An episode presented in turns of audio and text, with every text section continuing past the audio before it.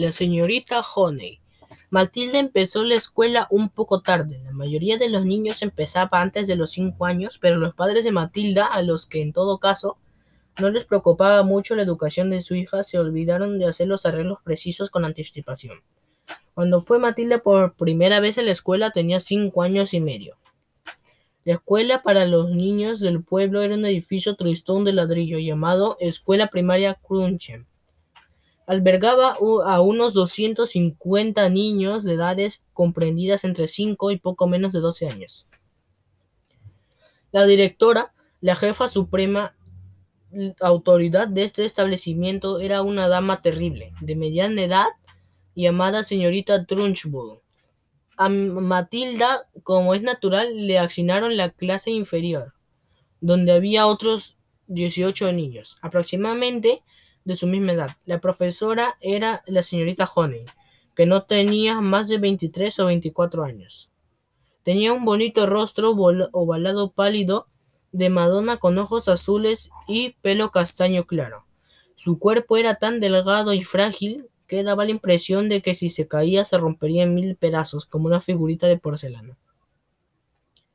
La señorita Honey era una persona pasible y discreta que nunca levantaba la voz y a la que raramente se veía sonreír, pero que sin duda tenía el don de que la adoraban todos los niños que estaban a su cargo. Parecía comprender perfectamente el desconcierto y temor que tan a menudo embarga a los niños que por primera vez en su vida se les agrupa en una clase y se les dice que tienen que obedecer lo que, lo que se les ordene. La señorita Trunchbull, la directora, era totalmente diferente. Se trataba de un gigantesco ser horrorífico, un feroz monstruo tiránico que atemorizaba la vida de los alumnos y también de los profesores. Se despedía un aire amenazador a una distancia y cuando se acercaba a uno, casi podía notarse el peligroso calor que irradiaba como si fuera una barra metálica al rojo vivo. Cuando marchaba por un pasillo, la señorita Bull nunca caminaba. Siempre marchaba como una tropa de asalto, con largas zancadas y exagerado balanceo de brazos. Se oían sus resoplidos al acercarse, y si por casualidad se encontraba un grupo de niños en su camino, se abría paso entre, entre ellos como un tanque. Y los niños tenían que apartarse de derecha a izquierda. Gracias a Dios no nos topamos con muchas personas así en el mundo, aunque las hay y todos nos encontramos. Por lo menos con una de ellas en la vida. Si le pasa a usted, compórtese igual que si se hallara con un rinoceronte furioso en la selva. Súbase al árbol más cercano y quédese ahí hasta que se haya ido. Es casi es casi es casi imposible describir a esta mujer con sus excentricidades y su aspecto, pero intentaré hacerlo un poco más adelante. Dejémosla de momento y volvamos a Matilda y su primer día en la clase de la señorita Honey. Tras pasar lista, la señorita Honey entregó un cuaderno de ejercicios a cada alumno. Supongo que habréis traído vuestros lápices, dijo. Sí, señorita Honey, respondieron, respondieron al unísono. Bien, este es el primer día de escuela para vosotros. Es el principio de once largos años de escuela. Por lo menos tenéis que pasar todos vosotros. E, y eso, y seis años, dieciséis de esos años los pasaréis aquí en la escuela Cruncham. Donde, como sabéis, la directora la señorita Trunchwood. Ella quiere que una estricta disciplina en la escuela y si queréis un consejo, haced todo lo posible para comportaros bien en su presencia. No discutáis nunca con ella, no le repliquéis nunca, haced siempre lo que les diga. Si os enfrentáis a ella, puede haceros papilla. No es cosa de risa, Lavender. Suprime esa sonrisa de tu cara. Harías bien en recordar que la señorita Trunchbull es muy severa con cualquiera que se sale las normas de la escuela. ¿Habéis entendido lo que quiero decir? Sí, señorita Honey canturrearon dieciocho excitadas vocecillas. Por mi parte, prosiguió la señorita Honey, quiero ayudaros a que aprendáis todo lo posible mientras estéis en esta clase.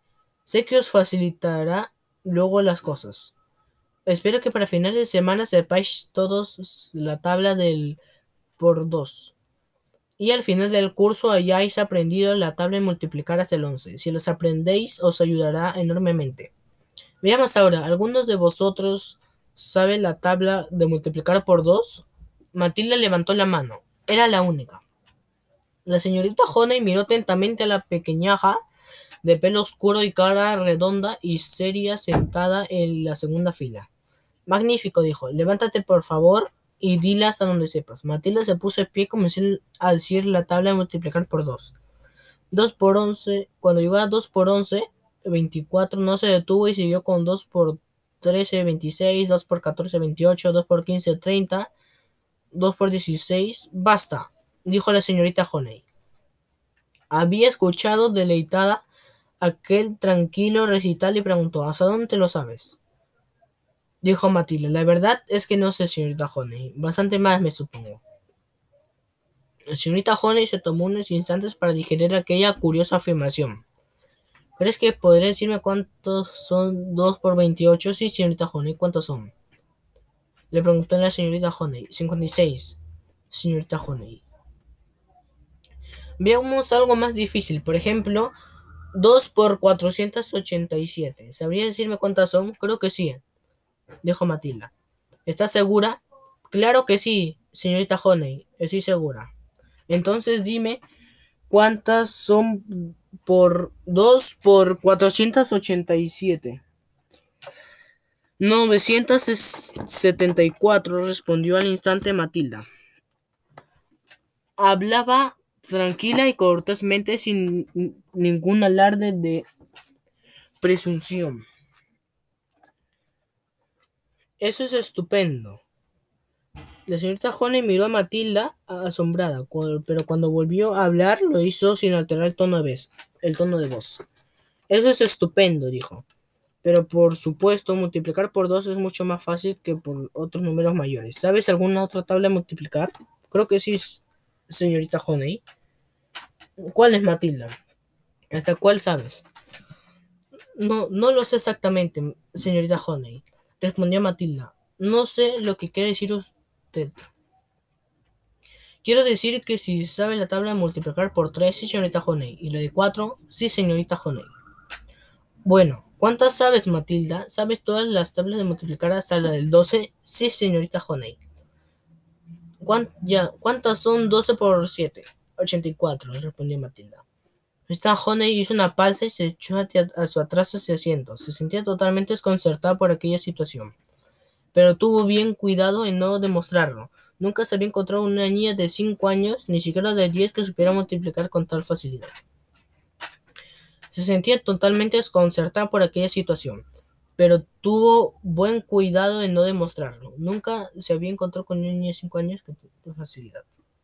Espero que estéis escuchando esto, dirigiéndose al resto de la clase. Matilda es una chica muy afortunada. Tiene unos maravillosos padres que ya le han enseñado a multiplicar por un montón de números. ¿Fue tu madre la que te enseñó Matilda? No, señorita Honey, no. Entonces tiene que ser tu padre un magnífico. Debe ser un profesor excelente. No, señorita Honey, dijo Matilda reposadamente. Mi padre no me ha enseñado. ¿Quieres decir que has aprendido sola? No lo sé muy bien, dijo honradamente Matilda. Es solo que no encuentro muy difícil multiplicar un número por otro. La señorita Honey aspiró profundamente y dejó escapar luego el aire con lentitud. Volvió a mirar a la chiquilla con ojos brillantes que permanecía de pie junto a su pupitre, con aspecto sensato y solemne. Dices que no te resulta difícil multiplicar un número por otro, dijo la señorita Honey. ¿Puedes explicarme eso un poco más? Oh, exclamó Matilda, no estoy muy segura. Por ejemplo, dijo la señorita Honey, si te pregunto cuántos son 14 por 19, no, eso es demasiado difícil. 266, dijo Matilda suavemente. La señorita Honey la miró y luego cogió un papel y un lápiz y realizó la operación con rapidez en el papel. ¿Cuánto dijiste que era? preguntó levantando la vista. 266, respondió Matilda. La, señora, la señorita Honey dejó el lápiz, se quitó las gafas y se puso a limpiar los cristales con un pañuelo de papel. La clase estaba callada, observándola y aguardándola lo que vendría a continuación. Matilda seguía de pie junto a su pupitre. Bueno, dime una cosa, Matilda, inquirió la señorita Honey, que seguía limpiando las gafas. Procura decirme exactamente lo que sucede dentro de tu cabeza cuando tienes que efectuar una multiplicación como esa, evidentemente. Tienes que fijarte, calcularla de alguna forma. Pero parece que sabe la respuesta casi al instante. Fijamente lo que acabas de decir. 14 multiplicando por 19. Yo, yo simplemente apunto 14 en mi cabeza y lo multiplico por 19, claro Matilda. No sé cómo explicarlo de otra forma. siempre me he dicho que si lo hacía una pequeña calculadora de bolsillo, ¿por qué no podría hacerlo yo? Claro, claro, asintió la señorita Honey. El cerebro humano es una cosa asombrosa. Yo creo que es mucho mejor que un de metal, afirmó Matilda. Una calculadora no es más que eso. Cierto, dijo la señorita Honey. De todas maneras, en esta escuela no se permiten calculadoras en el bolsillo. La señorita Honey comenzaba a sentir estremecimientos. No le cabía la menor duda que se encontraba ante un cerebro matemático verdaderamente extraordinario y, y en su mente empezaron a revolotear palabras como niña genial y niño prodigio. Sabía que esa clase de maravillas surgen en el mundo de vez en cuando, aunque solo una o dos veces en un centenar de años. En fin, y al cabo Mozart solo tenía cinco años como cuando empezó a componer piezas para piano. Y hay que ver a lo que llegó. Es justo, dijo la vender. ¿Cómo puede ser ella y nosotros no? No te preocupes, la vender, pronto, pronto aprenderás respondió la señorita Honey mintiendo entre dientes. Al llegar a ese punto, la señorita Honey no pudo resistir la tentación de explorar más profundamente la mente de aquella asombrosa niña. Sabía que podía prestar alguna atención al resto de la clase, pero estaba demasiado emocionada para abandonar ese tema. Bien, dijo, aparentando dirigirse a toda la clase. Dejemos de momento los números y veamos a ver si alguno de ustedes vosotros ya sabe deletrar. Levantad la mano los que sepáis deletrear la palabra gato. Se alzaron tres la mano, la de la vender, la de un chico pequeño llamado Nigel y la de Matilda. A ver, Nigel deletreó la palabra gato, Nigel deletreó la palabra. La señorita Honey decidió hacer una pregunta que normalmente no se le hubiera ocurrido hacerla el primer día de clases. No sé si alguno de vosotros tres sabéis deletrear la palabra gato y dice, habéis aprendido a leer un grupo de palabras que forman una frase. Yo no sé, dijo Nigel. Yo también, dijo la vender. La señorita Honey se dirigió, se dirigió a la pizarra y escribió con la tiza la frase. Yo ya había aprendido a leer frases largas. La había puesto difícil a propósito y sabía que pocos niños de 5 años eran capaces de leerla. Nigel, ¿sabes qué dice? Es muy difícil, dijo Nigel. Y tú la vender, la, primera palabra es yo, dijo la vender. ¿Alguno de vosotros puede leer la frase entera? preguntó la señorita Honey, aguardando el sí que esperaba seguramente que escucharía de Matilda. Sí, dijo Matilda. Adelante, dijo la señorita Honey. Matilda leyó la frase sin mayor, sin mayor vacilación. Eso está muy bien, dijo la señorita Honey, haciendo la afirmación de su vida. ¿Cuánto puedes leer, Matilda? Creo que puedo leer la mayoría de cosas, señorita Honey, respondió Matilda. Pero aunque no siempre entiendo el significado. La señorita Honey se levantó y salió rápidamente del aula, regresando al cabo de treinta segundos con un grueso libro. Lo abrió al azar y, y lo dejó sobre el pupitre de Matilda. Ese es un libro de poesía humorística. Veamos si eres capaz de leer en un sibarita y de leer en voz alta, tranquilamente sin pausa y a buena velocidad. Matilda comenzó a leer. Un sibarita cenando en Siso encontró un ratón de buen tamaño en su guisa. No grite, el camarero le dijo, ni se lo diga a nadie, pues de fijo los demás querrán también otro en su plato. Algunos niños captaron el lado humorístico de la rima y se, y se rieron. La señorita Honey preguntó, ¿Sabes lo que es un sibarita, Matilda? Alguien que es muy exquisito con la comida, respondió Matilda. Es correcto, respondió dijo la señorita Honey. ¿Y sabes por casualidad cómo se llama ese tipo de poesía? Se llama poesía quintilla, dijo, explicó Matilda. Esa es preciosa y tiene mucha gracia. Es muy conocida, aclaró la señorita Honey, recogiendo el libro y regresando a su mesa frente a la clase. Una quintilla ingeniosa es muy difícil de escribir. Añadió, parecen fáciles, pero desde luego que no lo son. Lo sé, dijo Matilda. Yo he escrito algunas, pero las mías no son nada buenas. ¿Has escrito algunas, eh? preguntó la señorita Honey, más asombrada que nunca. Bien, Matilda, me encantaría mucho escuchar una de esas quintillas que has escrito. ¿Te acuerdas de alguna? Bien, dijo Matilda, dudando ahora mismo. Ahora mismo, mientras estábamos sentados, he intentado hacer una sobre usted, señorita Honey. Sobre mí, exclamó la señorita Honey. Bueno, oigámosla, ¿no? No me atrevo a recitarla, señorita Honey. Recítela, por favor, pidió la señorita Honey. Te prometo que no me va a molestar. Creo que sí, señorita Honey, porque he incluido su nombre de pila, y por eso no quiero recitarla. ¿Cómo sabes mi nombre de pila? preguntó la señorita Honey. Antes de entrar oí la palabra llamando a la profesora. La, había otra profesora llamándola, respondió Matilda, la llamó Jenny. Y si insisto en escuchar esa quintilla, dijo la señorita Honey, desplegando una de sus raras sonrisas. Levántate y recítala. Matilda se puso en pie de mala gana y muy despacio y muy nerviosa recitó su quintilla. Lo que de Jenny todos tenemos en mente es, es si probablemente que hay en esta escuela bendita chica de cara tan bonita. La respuesta a eso es ninguna. El rostro pálido y agradable de la señorita Honey enrojeció. Luego volvió a sonreír una vez más, esta vez una sonrisa más abierta, una sonrisa de puro placer. Vaya, gracias, Matilda dijo, aún sonriendo. Aunque no dice la verdad. Me parece una quintilla realmente buena. Oh, Dios mío, tengo que procurar acordarme de ella. De la tercera fila de pupitres dijo la vender. Es buena, a mí me ha gustado. También dice la verdad, afirmó, afirmó Nigel. Afirmó Rupert.